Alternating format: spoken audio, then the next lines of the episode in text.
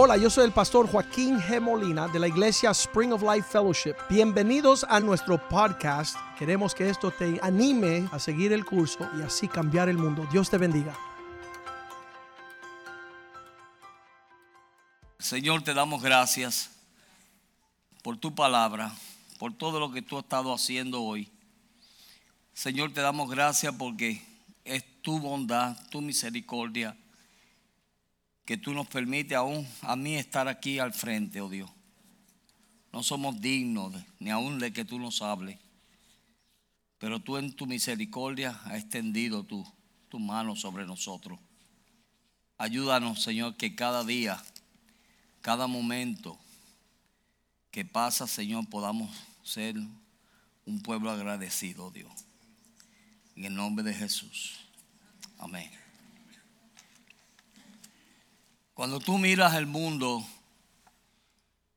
y cuando tú miras lo que está pasando allá afuera, uno dice, Dios mío, que Dios nos guarde. Esta mañana una persona me mandó una foto de, de un Barbie, un hombre Barbie, de la lección Barbie, y era una sirena. Era mitad hombre y mitad sirena. Y eso es lo que le están vendiendo ahora, tratando de venderle a los hijos, porque hay una creencia por ahí de que las sirenas han de volver. Y el diablo está revuelto. Pero tú ves que cada día se pone la situación más difícil. A lo bueno le dicen malo, a lo malo se le dice bueno. Y vemos que continuamente es una batalla continua en donde Pablo dice, guardad de vuestra salvación con temor y temblor. Porque estamos viviendo en tiempos malos, aunque usted no lo crea. Estamos viviendo en situaciones donde se han levantado un sinnúmero de cosas que uno dice, Dios mío, ¿hasta dónde va, a dónde va a llegar esto?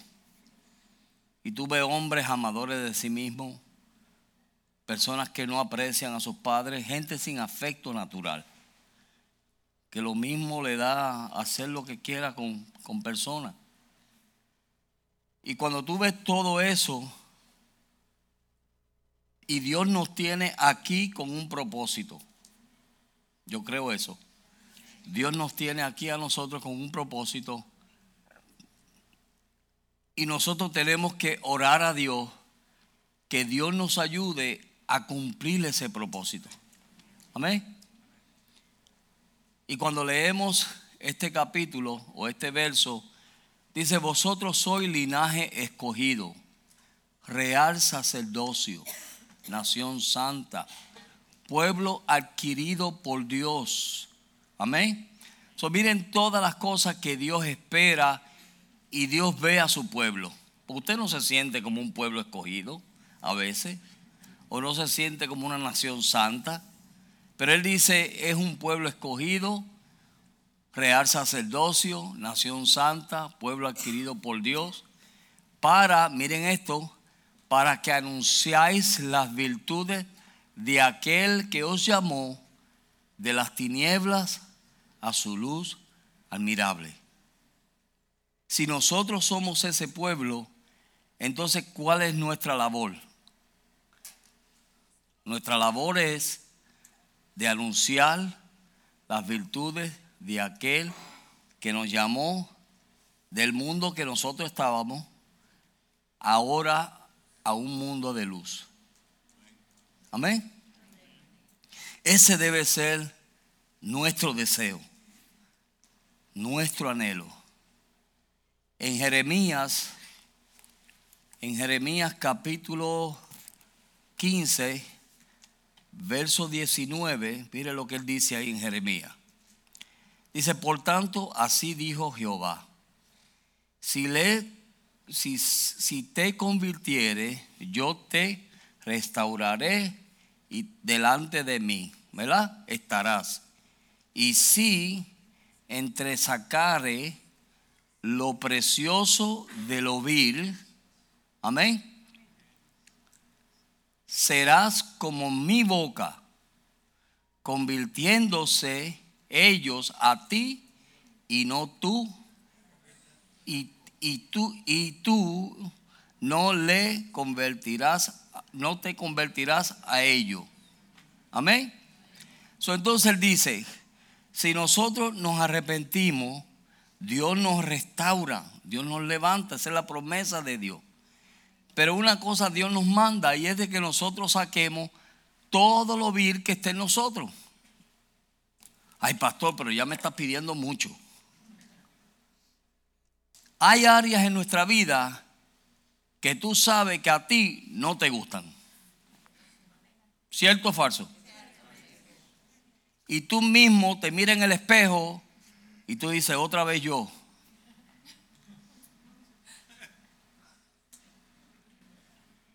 Y odia, hay personas que odian ciertas actitudes que tienen. Amén. Hay personas que actúan, pero después ellos solo dicen, ¿para qué yo hice esto? ¿Para qué yo dije esto? Y esas actitudes de esos arranques de momento los odian. ¿Cierto o falso? Entonces, por eso Dios dice, si tú apartares, si tú sacares lo vil de lo precioso, porque en ti hay algo precioso también. Amén. ¿Cuántos creen eso? En ti hay una gracia, hay un llamado, hay unos dones y hay cosas que Dios ha puesto en tu vida que son preciosas. Pero muchas veces esas cosas no se pueden ver porque también está lo vil lo cual Dios está tratando con eso. Hello. Amén. Entonces, sabemos, y mire, hay yo sé que la gente que tienen esos problemas son la gente que más frustradas están. Se frustran porque quieren cambiar por su propia fuerza, pero no se dan a Dios para que Dios los transforme y los cambie. Entonces él dice, el primer paso es arrepiéntete de esas actitudes, arrepiéntete. Y el segundo paso es, Dios dice, yo te voy a restaurar. Yo te voy a levantar. Amén. Y te voy a levantar de tal manera que ya tú no vas a ser como ellos. Ni te vas a convertir a ellos. Porque cuando tú actúas de esa manera, así actúan los impíos. Hello. Cuando tú actúas de la manera negativa y vil, que a veces se nos va la onda, ¿verdad que sí? Cuando actuamos así, entonces Dios dice, espérate un momento, si tú eres nación santa, pueblo adquirido por mí, para que anuncie lo bueno, entonces ¿qué tú haces anunciando lo que no es bueno? Pero si tú separas y sacas de tu vida y se puede, Ay, pastor, sí se puede. No, pastor, es que yo soy hueso y carne, claro, y Jesús también, y yo también. Amén. ¿Se puede cambiar un hábito? Sí, se puede. Hasta los médicos lo dicen, que después de 21 días tú cambias un hábito. So, si tú pones la decisión y si tú dices, yo quiero cambiar, apágueme el teléfono por favor. Y usted pone una decisión y tú dices, yo quiero cambiar. Señor, tú me vas a ayudar. Yo voy a ser diferente. Entonces, ¿sabes lo que sucede? Que entonces Dios comienza a trabajar a favor tuyo. Amén. Y cuando Dios comienza a trabajar a favor tuyo, entonces ya no está mostrando lo vil, sino que está mostrando a Cristo. Porque somos llamados a vivir, a pensar, a caminar, a hablar, a comportarnos como Cristo. ¿Para qué? Para que entonces aquellos que están allá afuera se conviertan a ti y no tú a ellos. Más suave no puedes, no puedo ser, ¿verdad? Pero cuando nosotros no somos así, escuchen bien, ahora vamos a la parte peligrosa. Porque cuando Dios te habla, ¿a cuánto Dios les ha hablado? ¿Sabe que cada vez que Dios no habla por hablar, Dios no es como nosotros, que a veces pasamos hora y hora y hora hablando y lo que hablamos es basura. Pero cuando Dios habla, Dios habla para transformar, para cambiar. Dice, conoceréis la verdad y la verdad os hará libre. So, cada vez que Dios usa un hombre o quien Dios use en este lugar para hablarte una verdad es con un propósito. Es para que tú tomes esa verdad y esa verdad te transforme y te cambie. Cada vez que tú coges un mensaje que dice, wow, Dios me dio duro hoy. Oh, qué lindo, Dios me habló, me abrazó. Yo he oído personas que dicen, Dios me abrazó hoy. Mira, ese abrazo no es simplemente para que sientas abrazo. Ese abrazo es para que tú veas el amor que Dios te tiene y que acabe de dejar la poca vergüenza que tienes. Y el pueblo de Dios dice, amén. Y cuando entendemos eso así, entonces Dios sigue hablándonos, Dios sigue ministrándonos. Pero el peligro de esto es que cuando tú no caminas conforme a lo que Dios te dice, entonces tenemos que aparentar.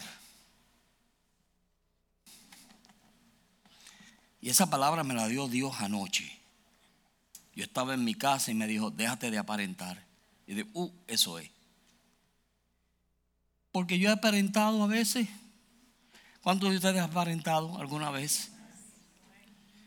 Hasta nuestro vocabulario cambia. Estamos delante de una persona y para aparentar, oh, las cosas están deliciosas, fabulosas, exquisitas.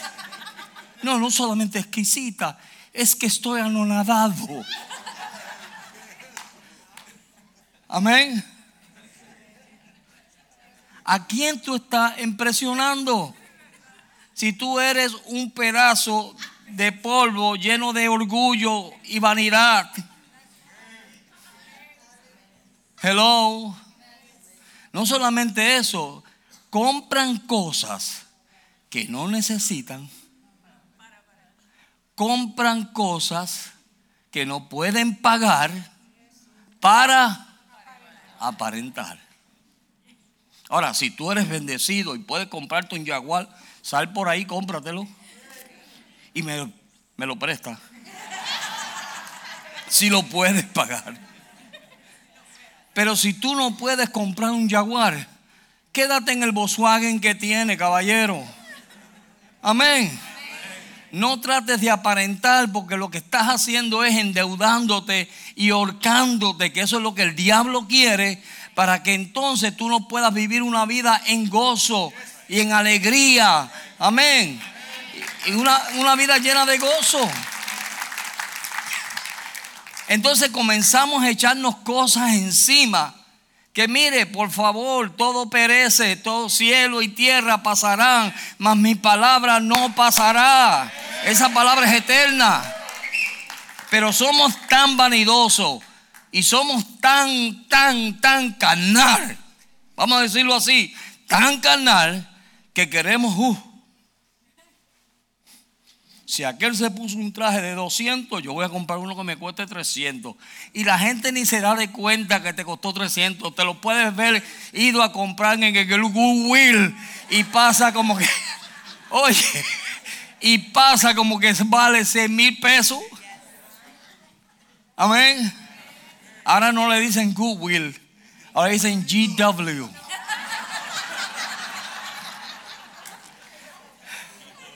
Una persona una vez me dijo, pastor, voy para el GW Store. Y yo dije, ¿a dónde queda esa tienda? Eso es aparentar. Oye, me metí en el Tree Store allí a comprarme unos zapatos que no tenía y los que tenía estaban rotos. Pero esa es la vanidad de las vanidades. Y lo estamos haciendo, ¿sabes por qué? Porque no estamos obedeciendo lo que Dios dice que nosotros hagamos. Porque Dios ha prometido ser un pueblo bendecido. Dios ha prometido que nosotros seremos cabeza y no cola. Dios ha prometido que ha de bendecir nuestra salida y nuestra entrada. Dios ha prometido que va a bendecir nuestro vientre. Dios ha prometido que va a bendecir todo nuestro ganado y todo nuestro fruto. Dios lo va a bendecir. Amén. Pero cuando Dios no estamos sirviendo a Dios como Dios quiere, entonces Deuteronomio dice que servirás a tus enemigos por causa de no servir a Dios. Entonces, ¿qué tenemos que hacer? Bueno, no, tengo que mostrar que, estoy próspero. Sí, sí, sí. Yo tengo que mostrar que estoy. ¿Quién me está llamando a mí a esta hora? Estate quieto, Jíbaro. Tengo que mostrar algo que no soy. Hermano, ¿cómo estás? ¿Cómo está tu matrimonio? El matrimonio se está cayendo, la casa está en fuego y él está arreglando un cuadrito. ¿Me están entendiendo, verdad? ¿Cómo está la... Pastor, bien, bendecido. Y hasta te hablan en lengua. Y la casa se está cayendo. Y eso es aparentar. Tú no puedes vivir una vida así. Nosotros no podemos vivir una vida de apariencia. Nosotros tenemos que ser realistas. Jesús vivió una vida clara. Tanto así que él dijo, el enemigo viene y nada tiene en mí. So, tú tienes que vivir una vida en donde cuando tú sales a la calle, la gente sabe que eres tú. Porque cuando la gente, no, mire, hay personas que yo he conocido que hasta el día de hoy yo no sé quiénes son. Y he vivido con ellos, he estado con ellos, he predicado a sus iglesias. Y hoy en día tú me preguntas por fulano de tal. Y yo te digo, yo no lo conozco. De verdad, pastor. Que tú no lo conoces. Sí, yo no lo conozco. ¿Por qué? Porque siempre es una apariencia. Y nosotros podemos caer en ese error y sentirnos cómodos. Amén. Si el vecino pintó la casa, hay que pintarla. Si el vecino compró un carro nuevo, oh, oh, el mío está viejito, hay que comprar un carro nuevo. Y seguimos así, viviendo una vida así, de apariencia. Y lo triste es que cuando despertamos, es una pesadilla. Es una de pesadilla. Porque entonces estás endeudado. Lo que tienes no es tuyo. Amén. Lo que tienes no es tuyo. Todo el mundo dice, no, yo tengo mi casa. Uh, mi casa. Créetelo. Deja de pagar los taxes. O deja de pagar el mortgage. A ver si es tu casa. ¿Me entiendes? Entonces comenzamos a vivir una vida que Dios detesta eso. Dios no quiere eso. Por eso fue que el apóstol Pablo dijo, yo soy lo que soy por la gracia de Dios. Él agarró la gracia de Dios. Miren esto, él agarró la gracia de Dios de tal manera que él dijo, yo voy a andar, yo voy a hablar, yo voy a caminar, yo voy a actuar conforme a su gracia. Una vez yo traté de imitar mi pastor cuando me convertí. Me convierto y yo estaba loco por predicar. En mi mente yo me veía como Gigi Ávila, con multitudes de gente, así en mi mente. ¿Ve? Locura. Locura porque yo no soy Gigi Ávila. Y un día le digo, pastor, yo tengo un mensaje. Ah, qué bien. Dijo, ¿de verdad? Sí, yo tengo un mensaje, pastor. Yo quiero predicar. Ok, me dijo, está bien. Vas a predicar el domingo, el culto más grande.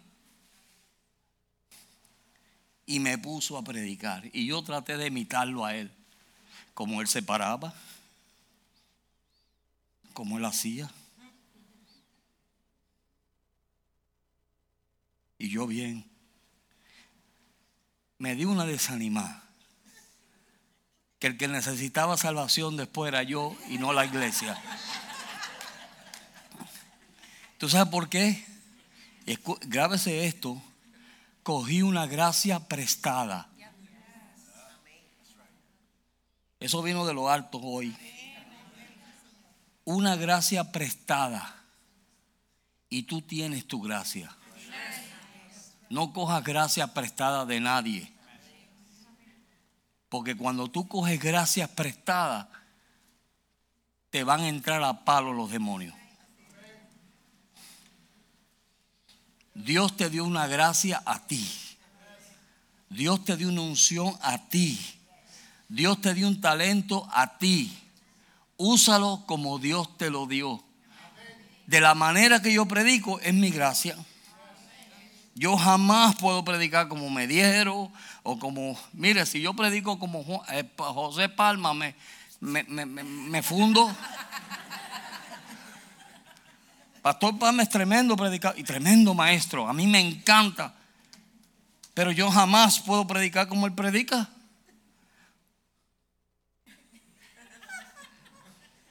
Me muero. Me da un ataque de nervios. Amén. Pastor Mediero, cada vez que da su testimonio, le saca lágrimas a la gente. Amén. A mí me las ha sacado un montón de veces cada vez que yo escucho el testimonio de él. Y yo jamás puedo predicar como él.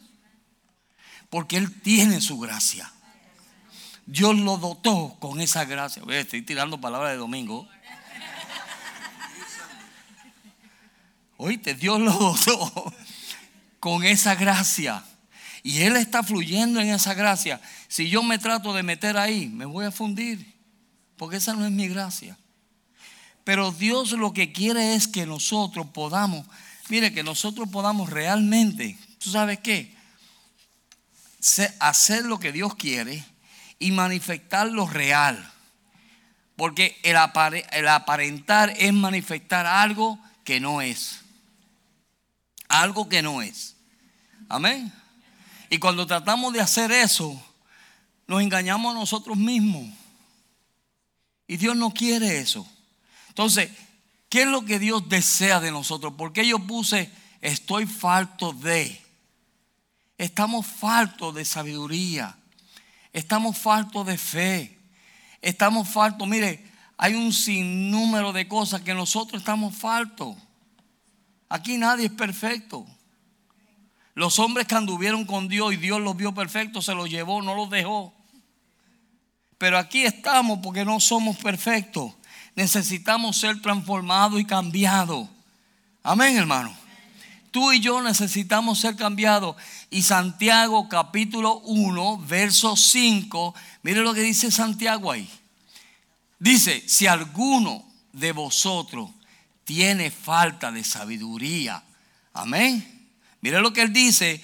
Dice, si alguno de vosotros, o en otras palabras, hay unos que se la saben todas. Hello. Hay personas, yo una vez estaba camino hacia cierto, no voy a decir el estado, a cierto estado, e iba con unos hermanos.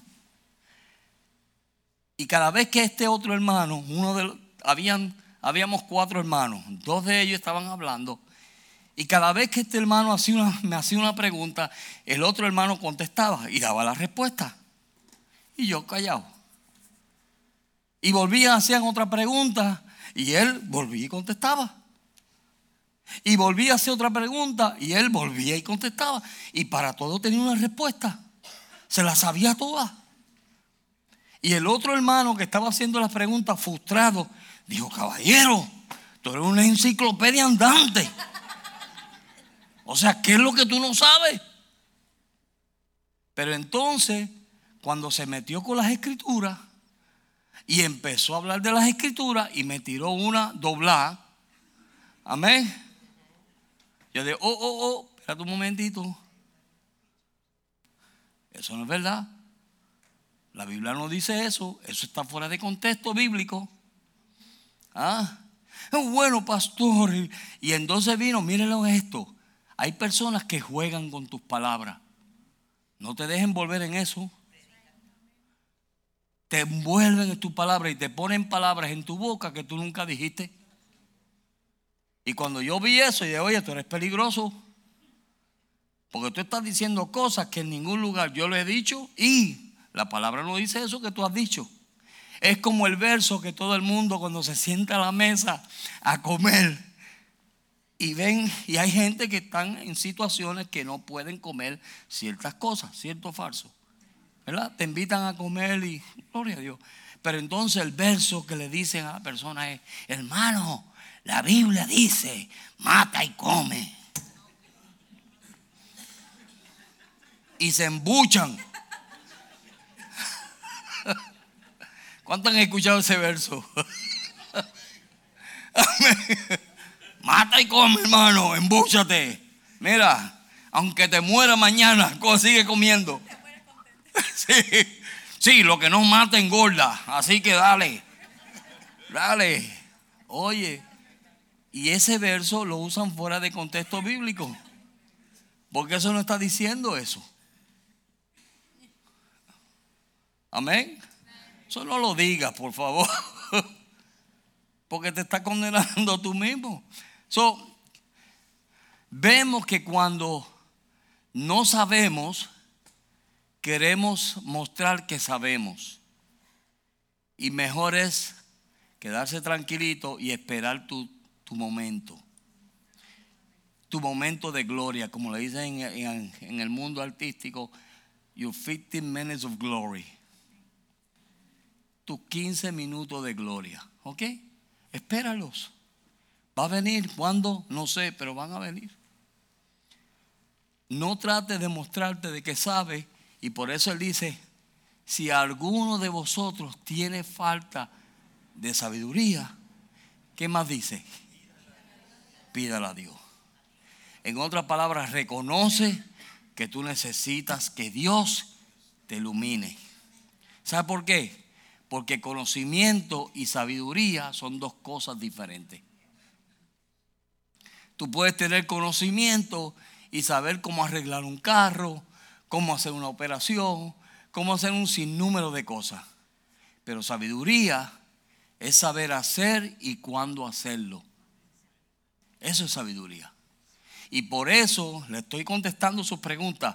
Por eso es que usted se ha metido en problemas y en dificultades porque no ha sabido cuándo hacerlo y cómo hacerlo. Entonces, como usted se la sabe toda, hello, entonces no pedimos consejo. Amén. Hay 12, 11 pastores y cada uno de esos pastores, creo que todos son casados, ¿verdad? Todos son casados y hay 11 esposas de pastores que están aquí 24/7 para ayudarlo a tomar una decisión. No es para gobernar su vida es para que usted no vaya a meterse en un problema. Mire, la misma policía, cuando la agarra usted, lo primero que el policía le dice es, todo lo que tú digas puede ser usado en tu contra. ¿Han escuchado eso? ¿Verdad que sí? ¿Tú sabes lo que él está diciendo ahí en otras palabras? Cállate. No digas nada porque te vas a hundir tú mismo. Pero hay gente que tienen que mostrar de qué saben. Oh, yo soy el bárbaro. El bárbaro soy yo. Y por ser el bárbaro, caíste en el hoyo. Si simplemente hubieras hecho lo que Jesús dijo, que Él dijo, aprende de mí, que soy manso y humilde. Amén. Vamos a aprender. Mire, yo siempre aprendo. Yo le he pedido al Señor, Señor, dame un corazón que yo siempre pueda aprender. Y cada vez que nosotros, las pocas veces que yo he salido en los viajes con nuestro pastor, he visto algo. Y es de que ahí hay hombres que saben. Hay hombres que tienen conocimiento. Pero mira, si no se le pide que hable, no hablan. Y eso hay que aprenderlo. Amén. Porque el abrir tu boca te va a meter en problemas. El pensar que tú te la sabes toda te mete en problemas. El pensar que tú eres la última Coca-Cola en el desierto mira, te vas a beber, quedar sin beberla. ¿Sabe por qué? Porque simplemente tú quieres aparentar. Y no, a mí no me aparenta. A mí me da lo mismo. Mire, esta mañana a mí me regalaron una, una cajita con unas cosas que yo pensaba que eran dividores de la, de la Biblia. Miren esto. Y cuando me lo regalaron, yo dije, ay, gloria a Dios. Gracias, hermanita. Y yo vi, dije, Dios mío, ¿y esto qué es? ¿Con qué se come esto? Oye, se lo estoy confesando para que usted vea que yo no estoy tratando de impresionar a usted, porque me ven con una corbata y un gabán. Yo soy más un, bueno, praise the Lord. Pero me regalan eso y yo lo vi y estaba lindo. Tenía mis iniciales, uno de ellos tenía mis iniciales. Bello, una cosa bella. Yo me sentí tan, tan honrado por ese regalo que yo digo, mío, yo lo voy a guardar esto, yo lo guardo y no, ni lo uso porque yo ni sepa qué es esto. Aleluya. Mira, y, y, veo mis iniciales, y veo un salmo, y un proverbio, y, y todo lindo, bello. Y yo me rompía la cabeza, ¿para qué será esto? ¿Y para qué será esto? ¿Y para qué será esto? Y le saqué una foto. No se lo voy a mostrar. Pero le saqué una foto y esta mañana llegando a la iglesia, llega la hermana Iber. Digo, Manibel, tú eres la persona que yo quería ver. Y saco la... Y le digo, Manibel, ¿qué es esto? Amén. ¿A usted le ha pasado? Lo que pasa es que ustedes son medio orgullosos.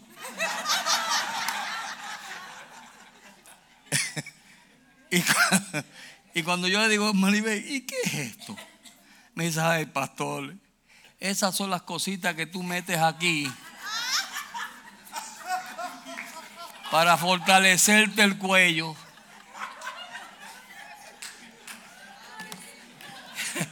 Yo pensaba que eran dividores de la Biblia. Pero por lo menos reconocí, yo no lo sé. Yo no lo sé todo, para mí eso era nuevo. Quizá algunos de ustedes lo hubieran tenido en su casa meses y meses y meses sin atreverse a preguntarle a nadie por su orgullo y su, y su, y su pretensión. Pero yo pregunté y ahora lo puedo usar. Ahora usted me verá a mí con los paratos esos metidos. metidos en el cuello. Yo vengo de una familia humilde. Y cuando yo llegué al ministerio, a mí el ministerio me enseñó a ser lo que soy hoy. Y a mí me enseñaron hasta cómo comer. Porque en mi casa éramos 12. Y tú tenías que ponerte en fila o si no, no comías carne. Ese día te ibas en blanco en arroyo habichuela. ¿Sí? Amén. Y la primera vez cuando yo llego al estoy en el ministerio y nos invita una señora de, la alta curnia, vaya palabra alto, nos invita esta señora a cenar en su casa. Y cuando yo veo aquella mesa, yo digo, alabado. ¿Y para qué tanto plato, tanto cuchillo, tanto... Tanto tenedor, una copa, un vaso. ¿Para qué todo esto? Si yo lo que necesito es una cuchara y un plato. Y le voy a ser sincero, yo me senté allí y yo miraba al hermano que estaba al lado mío a ver lo que él hacía. Si él coge aquello, yo cojo aquello. Porque yo aquí, mire, impresionando a alguien que quizás sabía, este jíbaro no sabe ni, ni para qué ese plato.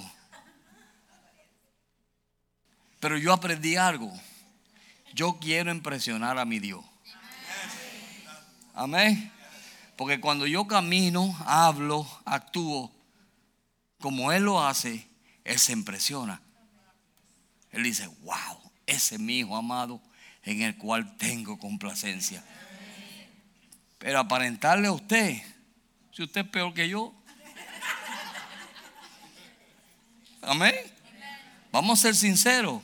Somos un montoncito de, de polvo lleno de malas mañas y de orgullo y vanidad.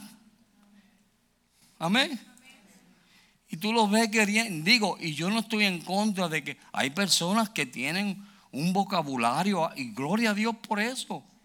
Mira, el mismo pastor que es abogado, cuando yo le interpretaba a él, él decía cosas y yo decía, ¿y qué dijo? No sé ni la palabra que dijo. Su misma mamá un día le dijo, hermana Julieta, ¿qué es lo que dijo el pastor Joaquín? Me dice, eso son palabras de abogado. ¿Me entiende? O sea, yo no estoy en contra de que si usted es una persona educada, usted tiene su vocabulario. Yo no estoy en contra de eso. Yo lo que no creo y lo que Dios está tratando de decir es que no estés aparentando algo que tú no eres. Eso es lo que yo estoy diciendo. Si usted es de estas personas que tiene un vocabulario que necesito yo un diccionario para entenderlo, gloria a Dios por eso. Amén. Si usted tiene un Jaguar o qué, un Bentley, un carro, sí, si usted tiene eso y lo puede pagar y no está aficiado, gloria a Dios por eso. Pero no se vaya a meter un Bentley cuando usted tiene un sueldo de 16 pesos la hora. Amén. Si el pago del carro nada más lo va a llevar usted a la ruina, no lo haga. Seamos realistas. Amén. Seamos realistas y por eso nosotros necesitamos sabiduría, no conocimiento, necesitamos sabiduría. ¿Ve? Cualquiera de nosotros podemos ir a un dealer de estos que son unos bárbaros y por tal de agarrarte el dinero te dicen, oh, ¿qué tú quieres? No, yo quisiera ver cómo son los, los Mercedes-Benz. Ah, no, mira, te tengo el del año y te lo sacan y te lo traen y te lo muestran y el olorcito rápido te dicen, huélelo, huélelo, ese es el olor más caro. Amén. El olor más caro es de un carro nuevo y tú lo hueles. Ay, qué rico. Y ahí te agarró. ¿Y cuánto va a ser la mensualidad? Bueno, en este 6.50 mensual. Bueno, 6.50, ese es barato. 6.50, déjame ver, y comienzas a calcular y sacas números donde no los hay. Amén. Espérate un momento, si yo no le doy leche al niño. Mi mujer está muy gorda, o si ella no come tanto. Amén. Si de vez en cuando no pago la renta, entonces yo puedo comprar mi Mercedes Benz.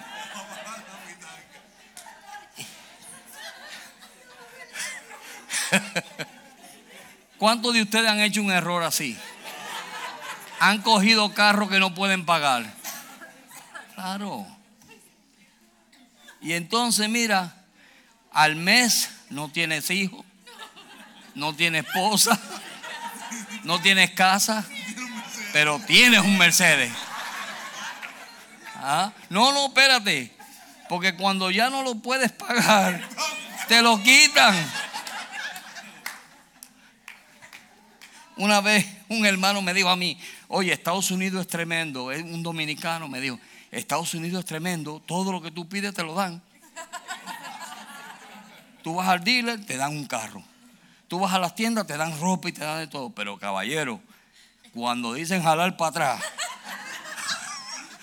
te quitan carros, ropa y todo. Amén. Pero eso es solo por aparentar. Deje de estar aparentando. El que no lo quiera como usted es, échale un lado. Si Cristo me amó a mí como yo era, Cristo me vio, me veo sucio, destruido y me amó. La Biblia dice que me tomó, me lavó, me lavó. Me lavó, me vistió y me dijo, vive. Y me dio vida. Amén. So, a ese es el que yo tengo que agradar.